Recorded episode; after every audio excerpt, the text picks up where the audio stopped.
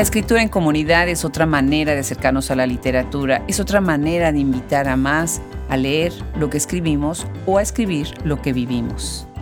Bienvenidos a una cápsula Hablemos de, dentro de nuestro gran proyecto Hablemos Escritoras y Shop Escritoras, la primera enciclopedia y plataforma de podcast especializada en escritoras, traductoras, cineastas, periodistas, y la primera tienda para el mercado americano por más de 30 editoriales de distintos países del mundo y con distintas voces de escritoras. El día de hoy tenemos el gusto de recibir a dos personas que han hecho mucho en lo que es la tarea de la escritura en comunidad.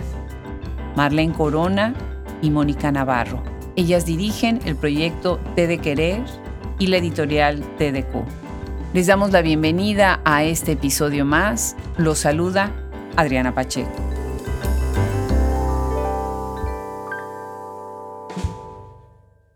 Bueno, pues hoy tenemos un podcast, Hablemos Escritoras, Hablemos de, a tres voces. Y me da muchísimo gusto recibir a, dos personas que han hecho mucho por la literatura desde muchas trincheras. Así que bueno, bienvenidas, Mónica y Marlene, qué gusto tenerlas en este espacio.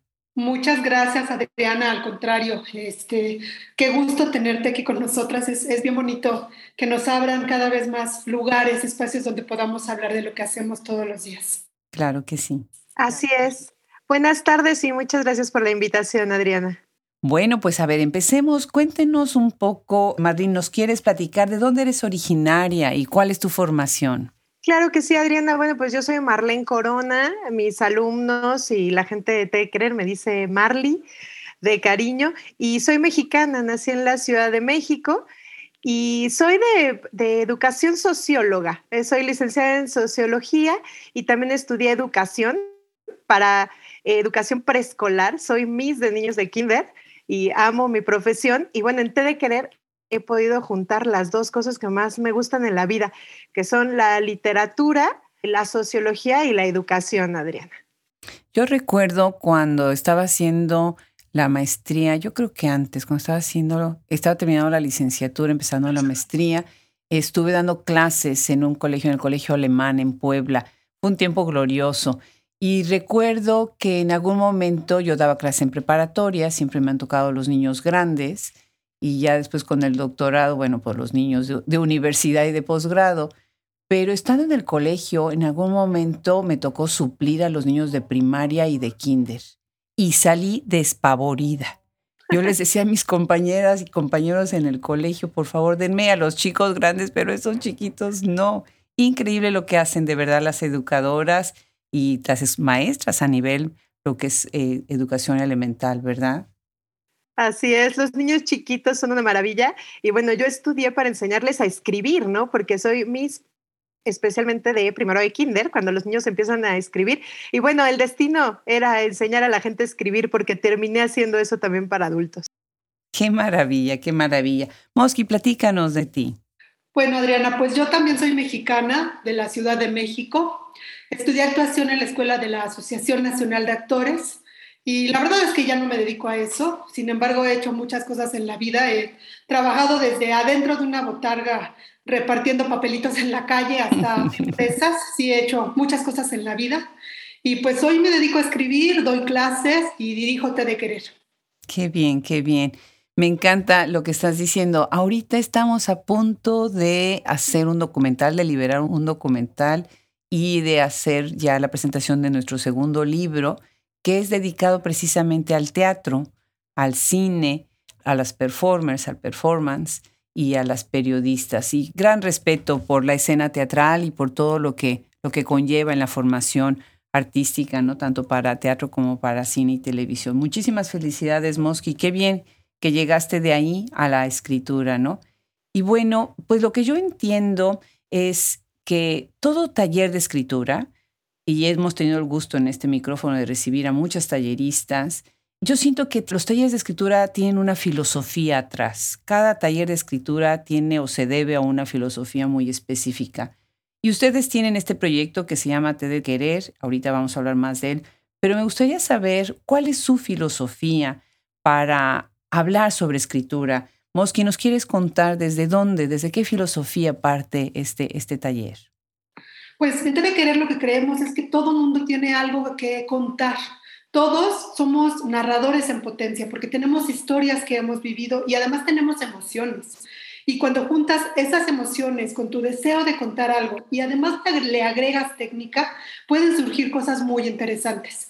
En de Querer, todos somos escritores, todos tenemos esa capacidad. Igual algunos la tenemos más desarrollada que otros, pero la idea es que tú vengas a nuestra mesa, en este caso virtual, y te sueltes a escribir sin miedo a juicios o a que te digan que quizás no eres tan bueno. Aquí todos podemos, todos tenemos algo maravilloso que contar y lo juntamos y creo que más allá de si sale o no arte, salen cosas maravillosas, digámosle magia. Yo creo que es una magia que se crea en Te de Querer y nace a partir de que todos ponemos lo mejor de nosotros e intentamos plasmarlo en letras.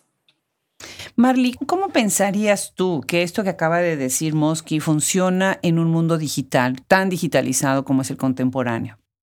Bueno, pues yo creo que funciona incluso mejor, ¿no? Decía ahorita Mosky que todos tenemos grandes historias que contar y solo a veces necesitamos la guía, ¿no? Para aprender a contarlas. Ahorita vivimos una maravilla, ¿no? Esta, esta maravilla de la tecnología en la que tenemos espacios. Yo me acuerdo cuando yo empecé a escribir, muy jovencita, yo ya pasé los 40, pues, digamos que estaba muy jovencita cuando empecé a escribir y si quería compartir lo que escribía, lo que tenía que hacer era perseguir a mis hermanos y a mi mamá por toda la casa así de, oye, ¿te puedo leer el cuento que escribí? ¿No?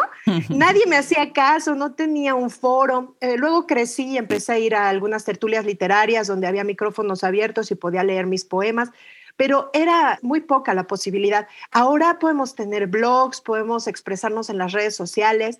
El Internet nos ha acercado, nos ha acercado a nuevos autores y a nuevos posibles lectores. A mí me parece que es una oportunidad maravillosa que si la sabemos utilizar, podemos llegar a muchísima gente y ya sin las ataduras de las editoriales tradicionales, ¿no? O de las ediciones tradicionales. Ahora podemos tener incluso nuestra propia página, ¿no? Eh, hacerle su difusión y que la gente llegue a leernos.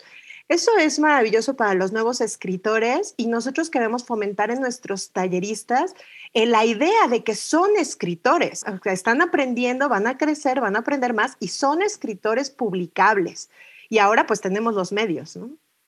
Y a ver, me gustaría hacer una pregunta. acabas de mencionar varias veces la palabra escritor, escritora o escritores. ¿Cómo definirían eh, brevemente ¿Qué es un escritor? ¿Qué es una escritora? Si cualquiera de las dos que quiera contestar la, pregunta. Yo creo, Adriana, que un escritor es una persona como cualquier otra, pero con un mundo interior rico en historias. Es alguien que tiene la necesidad de contar algo y decide hacerlo a través de las letras. Creemos que un escritor convierte cualquier anécdota en un relato divertido, terrible o maravilloso, porque ese es su poder, convertir en arte aquello que es cotidiano. ¿Tú quisieras agregar algo, Marley? Sí, bueno, esto que decimos aquí me parece precioso, ¿no? Porque es esto de la capacidad de convertir lo que vemos todos los días en arte. Yo solo le agregaría que lo único que separa a un escritor de la persona normal es la capacidad de observación. Los seres normales dejan que el mundo pase y lo ven pasar. Los escritores se detienen, lo observan y tratan de describirlo. Recreamos una realidad y la hacemos mejor. Y bueno, vuelvo a preguntar, entonces los escritores son anormales. Estás hablando de las personas normales. ¿Qué es una persona normal? Definir una persona normal está definiendo por inclusión a un escritor como persona anormal. Me encanta la pregunta y creo que es al contrario.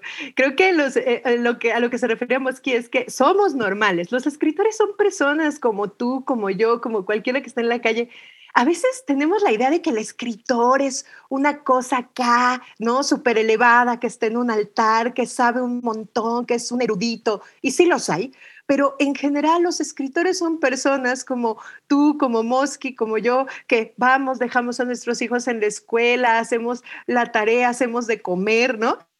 Y en algunos ratos escribimos y nos dedicamos a contar historias y quitarle esa cuestión como de ser supremo al ser de escritor nos acerca, nos vuelve posibles escritores y eso está padrísimo, ¿no? O sea, yo puedo ser un escritor, no tengo que ser una persona diferente, ¿no? Que viene de otro planeta. Pienso ahorita, por ejemplo, en Ethel Krause, que tiene este proyecto enorme, enorme en el estado de Morelos, en México, en donde cientos y cientos de mujeres han escrito. Y esto incluso ha atravesado fronteras y tiene estos mismos talleres en otros países europeos, sudamericanos, ¿no? Una cosa enorme. Y lo que ha sucedido es que ella siempre habla de narradores, de contadores de, historias y ampliando esta idea de lo que es, como acabas de decir, ese término totémico que es escritor, ¿no? Y bueno, yo les pregunto acá entonces, en T de Querer, ustedes lo que buscan en algún momento es que todas estas personas que están narrando, que están escribiendo, desde la lírica o desde la narrativa, en algún momento todas ellas buscan publicar, buscan sacar un libro, como en el caso de otros talleres, como el caso de Ethel, que terminan publicando los libros también? Pues yo creo que no necesariamente, Adriana. O sea, por supuesto que habrá, habremos muchas personas que pensamos, o nuestro sueño ha sido siempre escribir un libro y publicarlo y que otras personas nos lean, pero creo que muchas de las, de los, las personas que vienen a T de Querer no tienen como meta escribir un libro y publicarlo. Muchos de ellos solo necesitan como drenar esas cosas que traen ahí atoradas, esas emociones, esas historias, y sacarlas a la luz. Igual puede ser a la luz de un blog o a la luz de sus compañeros, de sus maestros que los escuchan y no tienen la necesidad de ser publicados. Habrá otros que sí. Pero no, no creo que sea como fundamentalmente la razón de ser de, de querer. Qué bien. Sí, con Enter, por ejemplo, sucede lo mismo, ¿no? Bueno, es un taller con muchos matices. ¿Por qué se llama Té de Querer? Pues mira, cuando iniciamos queríamos que las personas encontraran en la escritura un refugio a sus tristezas, sus enojos, sus miedos, y necesitábamos que sonara a algo que te cura. Pensamos en sopa de letras, té de bugambilia, anagnórisis, y bueno, qué bueno que no le pusimos anagnórisis porque nadie se lo habría aprendido nunca. Estábamos en un café jugando con las palabras, otro amigo que fue quien nos diseñó el logotipo, Marlene y yo, y comenzamos a jugar, insisto, con las palabras, y de repente alguien dijo, te de querer. Al principio nos sonó muy chistoso, nos, nos causó mucha gracia, pero conforme lo fuimos repitiendo, nos sonó bien. Era algo fácil de recordar y que sonaba calientito, sonaba a, a papacho. Y nos quedamos con te de querer. Qué bien, qué bien. El logotipo está muy lindo. Y bueno, a quienes nos están escuchando ahorita, los invito a que visiten la página web y toda la social media que tiene este grupo. Por otro lado, hemos estado hablando de escritura. ¿Qué hay de la lectura? En su taller, ustedes leen a otros escritores, hacen algún tipo de revisiones, por ejemplo, acerca de temáticas o de estilos o de metodologías de escritura a partir de aprender de lo que yo siempre he hablado de nuestras madres literarias, yo las llamo nuestras madres literarias, en el caso de Hablemos Escritores que estamos, bueno, dedicados a la obra de mujeres, aunque tenemos muchísimo, muchísimo trabajo con editores hombres también, ¿verdad? ¿Ustedes cómo revisan estas raíces previas que nos han dado, nos han constituido, para bien o para mal, un canon? Así es. Bueno, pues lo que dices es interesante por supuesto que revisamos a otros autores y autoras y es que solamente hay dos formas de aprender a escribir. Una es, por supuesto, escribiendo y la otra es leyendo. El escritor se forma leyendo y analizando lo que lee. Un problema que hemos encontrado ahora que nos dedicamos a esto de forma profesional es que uno pierde un poco de esta lectura virginal ¿no? que teníamos antes. Ahora lees con mucho análisis, ves las estructuras, también disfrutas las historias, pero ahora ves mucho cómo están hechas otras obras. En los talleres analizamos las obras de otros, por supuesto, y a partir de ahí escribimos, ¿no? Eh, todos aprendimos a hablar escuchando hablar a otros, ¿no? Así es el conocimiento. Así es la escritura. Nosotros aprendemos a escribir leyendo a otros y además, en el caso de Te Querer en particular, aprendemos de la lectura entre pares que es todavía más enriquecedor, porque además de leer a las grandes autoras y autores que ya están consagrados, nos leemos entre nosotros, entre pares, en el mismo nivel de, nivel de aprendizaje en la mesa de té querer y aprendemos muchísimo de nuestros compañeros. Claro, y me imagino que no nada más a los consagrados, ¿no? Nosotros siempre hablamos de las escritoras consolidadas, las, las escritoras que ya tienen una carrera, que tienen un nombre, ¿no? tienen una tradición, pero también las escritoras emergentes, ¿no? Hay nuevas voces y nuevas plumas que son fascinantes y maravillosas con un poder de la palabra, ¿no? Que es verdaderamente magnífico. Entonces, pues qué bien, felicidades por hacer estos diálogos. Y definitivamente, bueno, el tallerear un texto es maravilloso, sobre todo cuando se hace con alguien más dentro del grupo, ¿no? Ustedes en algún momento entonces deciden hacer este editorial. ¿Y cómo fue esta idea, este proceso de cambiar de taller a tener su propia editorial? Pues la realidad es que no es algo que pensamos. Tengo que eh, confesar que Marlene y yo hacemos mucho porque de repente se nos, nos gana una idea, nos gana la emoción y nos vamos con todo. Y luego estamos muy atoradas viendo cómo diablos resolvemos. Entonces creo que fue un poquito lo que pasó con la editorial. Inicialmente nuestros talleres eran más emocionales que educativos. Escribíamos, como te decía hace un rato, para exorcizar las emociones, para drenar el dolor. Luego vinieron las clases más técnicas comenzamos a enseñar ortografía, redacción y luego vinieron temas más específicos, cuento, narrativa, novela. Un día nos dimos cuenta que nuestros alumnos se habían convertido en escritores. Ya no solo drenaban sus emociones, ahora creaban literatura. Comenzaron a surgir novelas y entramos en una disyuntiva. Dejarlos que se fueran a tocar puertas en el mundo editorial, que pues como tú sabes es muy complicado, o crear nosotras una editorial donde pudiéramos darles la oportunidad de verse publicados.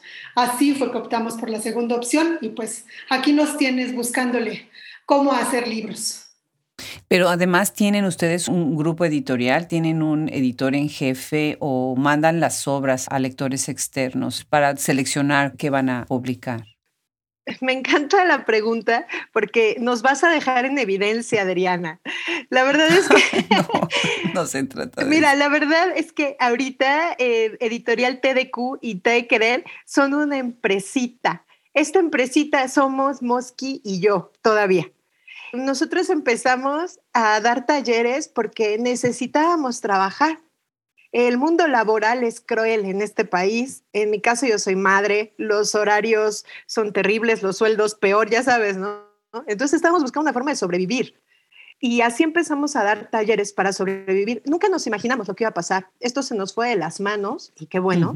Te de querer creció y creció y de repente ya no dábamos un tallercito temático a la semana, sino ahora damos talleres técnicos y temáticos todos los días de la semana, descansamos los domingos cuando se puede y se nos empezó a ir de las manos. Así nació la editorial, porque ya no pudimos detener la ola. Entonces nos preguntas por el consejo editorial y te digo, nos vas a poner en evidencia. Todavía el consejo editorial somos Mosqui y yo, y tenemos a una gran correctora de estilo, Gaby Anaya, que nos apoya, que ve las cosas que nosotras no vemos. Y por supuesto que tenemos que eh, acudir a lectores externos y a gente que nos ayude, pero no son parte de la empresa, son nuestros amigos, gente que se va acercando a la editorial y pues vamos pidiendo su ayuda. Y bueno, ahorita seguramente vamos a hablar de eso, pero apenas tenemos dos proyectos editoriales, dos libros y entonces, pues así hemos ido aprendiendo, ¿no? Regándola, equivocándonos, pero todavía lo hacemos todos nosotras. O sea, cuando estábamos en persona, eh, todavía antes de que fuera todo virtual, o sea, nosotros poníamos el café, lavábamos las tazas, limpiábamos los baños, ¿no? Y así nosotras corregimos, editamos, revisamos y pedimos eh, apoyo externo porque pues ya nos dimos cuenta que solas no podemos, pero todavía la empresa solo somos dos. Qué maravilloso, ¿no? Bueno, toda esta aventura es también eso, eh, acomodar las sillas y hacer el café y estar atrás de bambalinas todo el tiempo y al mismo tiempo estar al frente de bambalinas todo el tiempo, ¿no? Entonces yo creo que es parte de cómo las editoriales independientes pues tienen que ir picando piedra, ¿no? Ahorita que estabas hablando de la cuestión temática, cuéntanos, Mosqui, de algunos temas, por ejemplo, que tratan sus talleristas, algunos de los alumnos que tienen ustedes, como cuáles temas están manejando ellos y ellas. Pues fíjate que es muy chistoso cómo cada grupo se va jalando hacia un lado sin que se pongan de acuerdo. Mm, como que los temas van surgiendo y todos se van hacia allá. Por ejemplo, ahorita tenemos un grupo, si no me equivoco, que es el de novela, que todos comenzaron a hablar sobre la maternidad o sobre sus madres. Y, e insisto, no se ponen de acuerdo, simplemente va surgiendo. En nuestros talleres temáticos, por ejemplo, hablamos, tenemos un taller de duelo para tratar las pérdidas, un taller de perdón, en donde lo primero que les decimos es que no les vamos a enseñar a perdonar, solo vamos a hablar del tema y de por qué podemos o no hacerlo, porque pedir o dar, otorgar el perdón. Tenemos talleres también para divertirnos, hablamos pues de los temas universales, el amor, el desamor, la muerte, las pasiones y, e insisto, cada uno de los grupos se va decantando inevitablemente hacia un tema específico. Qué bien. Fíjate que una de las cosas que nosotros tenemos en nuestra plataforma, en nuestra enciclopedia, que es la primera enciclopedia en este género que se especializa en mujeres, y la biblioteca, una de las cosas que es muy preciado dentro de nuestro proyecto son lo que nosotros llamamos las keywords, ¿no? Las palabras clave, los tags. Y si ustedes van, por ejemplo, a la página de Hablemos Escritoras y buscan por tags de búsqueda, la palabra maternidad, pueden ahí ver todas las obras que están relacionadas con este gran tema que se ha convertido ahora, bueno, pues una, pues una conversación muy interesante. No quiero hablar de una moda porque sería irrespetuoso, y en algún momento lo leí, que era un tema de moda, y dije, no, es una conversación que estamos teniendo por algún motivo, ¿no? Lo mismo sucede en la palabra muerte, ¿no? Cuando nosotros hacemos esta búsqueda en nuestra enciclopedia y en nuestra selección de podcast, ahí está. Y lo mismo sucede en la tienda Shop Escritoras, ¿no? Donde los libros también se encuentran por temáticas y buscando estas palabras claves revela muy interesante un pensamiento de una sociedad, de un tiempo crítico que estamos pasando nosotros como sociedad y como comunidades. Muy interesante. Algunos han dicho que la pandemia nos hizo pensar más sobre nuestros madres y pensarnos nosotras mismas como madres, ¿no? Pero siento que también hay muchas conversaciones ahí que hay que explorar, cómo es la paternidad y cómo son las masculinidades. Y cuando hablamos de género, bueno, pues son tan relevantes y tienen que estar también al centro de las conversaciones, ¿no? Muy interesante. ¿A qué problemas sienten ustedes que se han enfrentado? Cuéntenos algunos de los retos que han tenido que vencer para llegar a donde están hasta ahora. Bueno, yo creo que los retos son muchos y eso es lo que lo hace tan divertido, tan emocionante.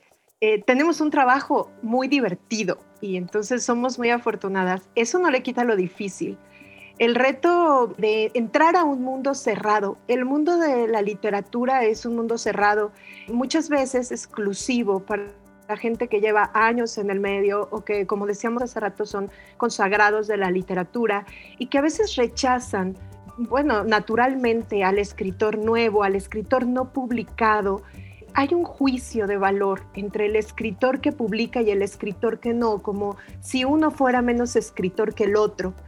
Y hemos luchado con esto, ¿no? Hemos luchado hasta ahora, empezamos a, darnos cuenta que no solo estamos siendo aceptadas en este mundo, sino que a la gente le gusta nuestro concepto, le gusta este concepto más ligero, más divertido, más armónico de la literatura. Esto de escribir en conjunto, por ejemplo, ¿no? Cuando se pensaba que escribir era un trabajo solitario, aislado y hasta medio depresivo, y de pronto pues salimos una bola de locos que escribimos en grupo, que nos reunimos, que nos reímos y es un poco romper con el paradigma. Y después, bueno, además eh, llevábamos un poquito de haber lanzado el editorial cuando nos agarra esta pandemia que nos ha puesto en jaque al mundo entero, ¿no? Claro. Nosotros teníamos el plan de sacar el primer libro de Te Querer, eh, lanzamos la convocatoria en enero del año pasado y en marzo nos mandan a confinamiento. Entonces ha sido un reto trabajar, hacer un libro completamente de forma digital, desde recibir los textos, seleccionarlos, editarlos, hasta publicarlos. Los trámites, por ejemplo, sacar un ISBN en estas condiciones. Ha sido, eh, bueno, hemos aprendido a la mala, digamos. Sí, estoy de acuerdo contigo. Nosotros publicamos este libro, el segundo libro de Hablemos Escritoras, con Literal Publishing y con Ediciones Eon.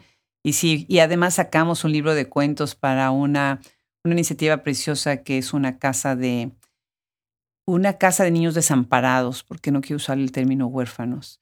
Eh, y también nos pasó, justo como tú bien dices, las oficinas de gobierno cerradas y bueno, rogarles a que te tramitaran cuando ya abrieron, en fin, ¿no? Así que bueno, pues felicidades.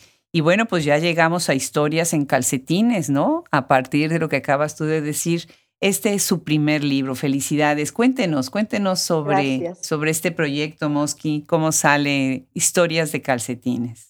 Pues lo pensamos mucho, queríamos iniciar como editorial, dar el banderazo y decidimos que lo que teníamos que hacer era presentarle al mundo las maravillas que nacen en la mesa de Té de Querer.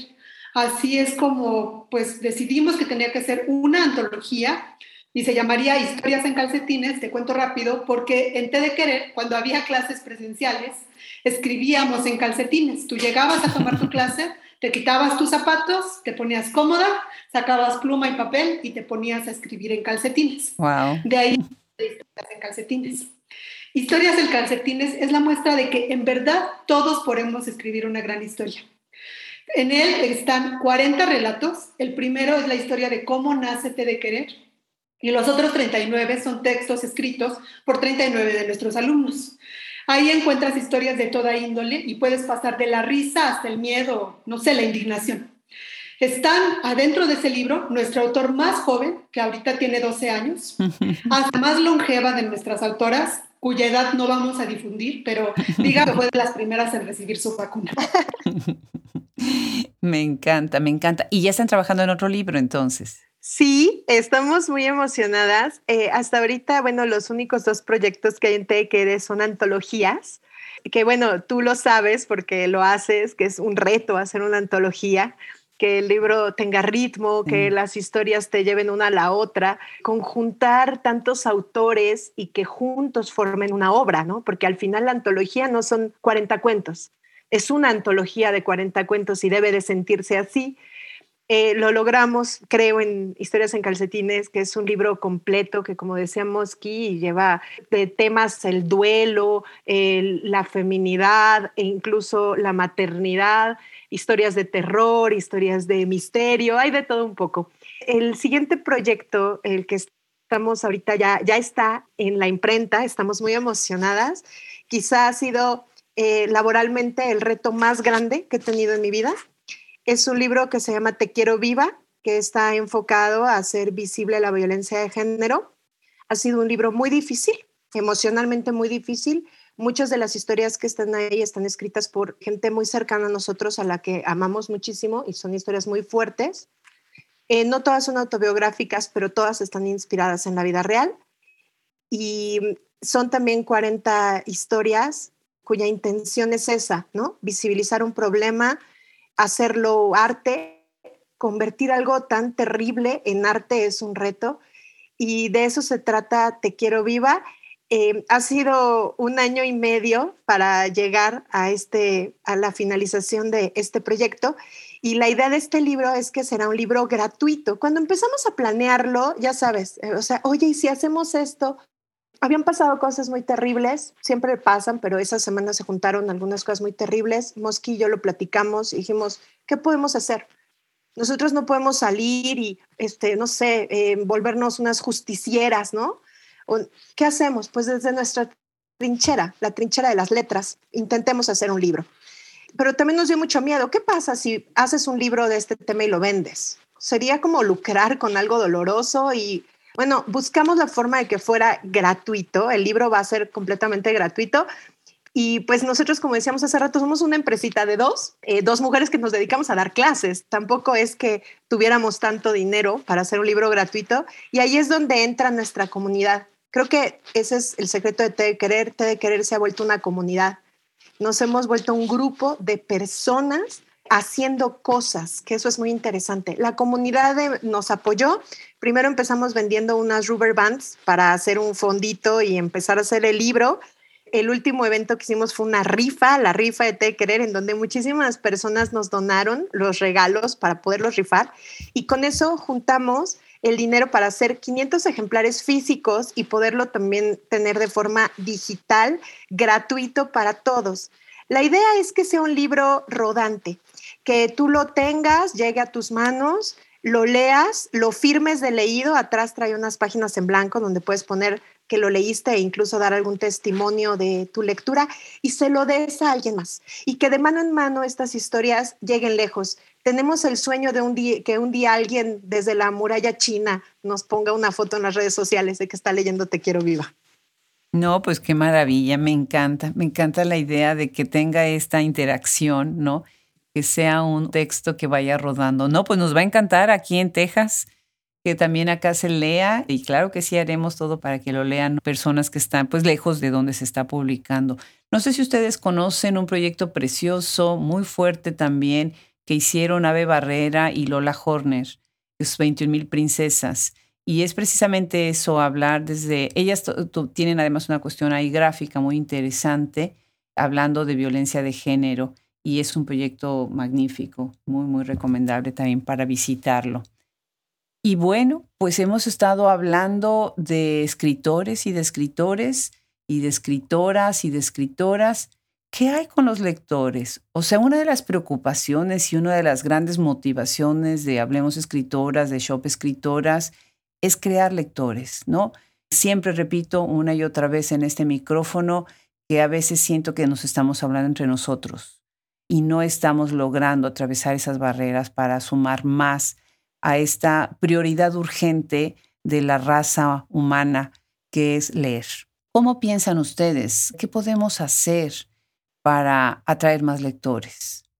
Pues nosotras creemos que lo primero que habría que hacer, Adriana, es quitarle a la literatura esta etiqueta de que leer es para gente culta o que leer es para gente que tiene un estatus económico, social, etcétera, más elevado, cuando la realidad es que no. O sea, creo que es importante ayudarle a las personas a acercarse a los libros y que sepan que no necesitan tener conocimientos previos para comprender o para disfrutar una lectura.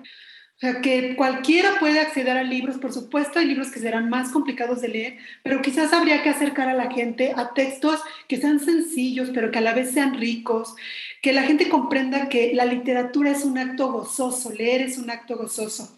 Creo que el problema viene desde las escuelas, que nos enseñaron a leer libros a la fuerza. ¿No? Que los profesores te, te, pedían leer 20 cuartillas y luego hacer un resumen de otras tantas 20. Y pues obviamente a la fuerza dicen que nada funciona.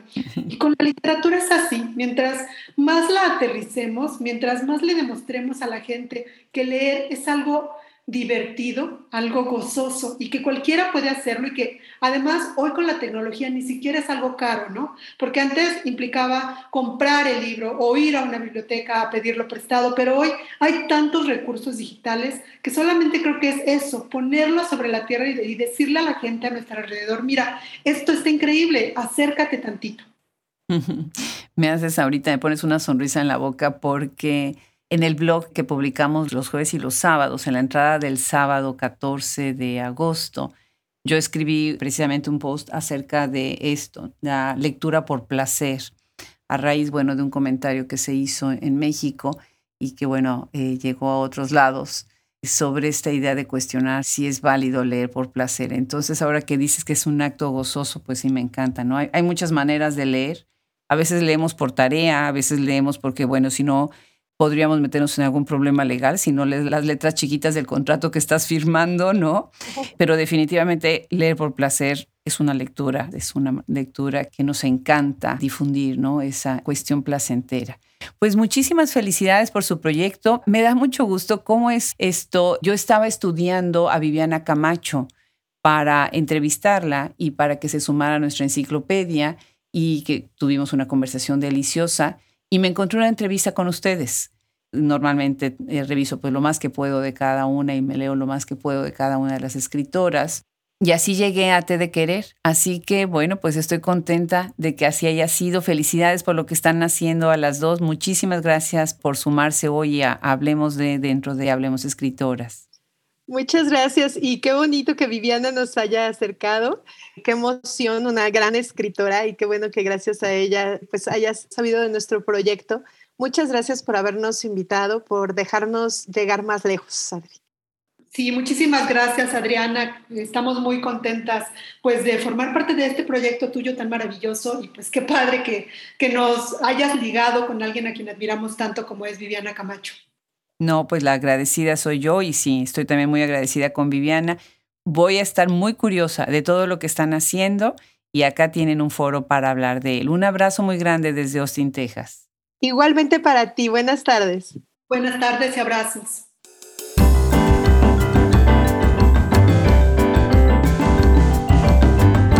Muchas gracias de nuevo al entusiasmo y a la generosidad de sumarse a Hablemos Escritoras en este proyecto Te de Querer. Estamos muy contentos de haber recibido hoy a Marlene Yarmoskis y bueno, pues también les doy muchísimas gracias a todo nuestro equipo que hace posible este gran proyecto.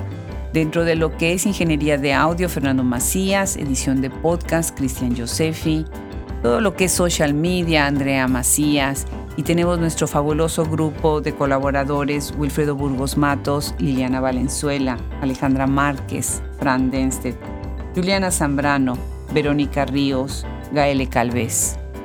Yo soy Adriana Pacheco y les mando un abrazo desde este micrófono.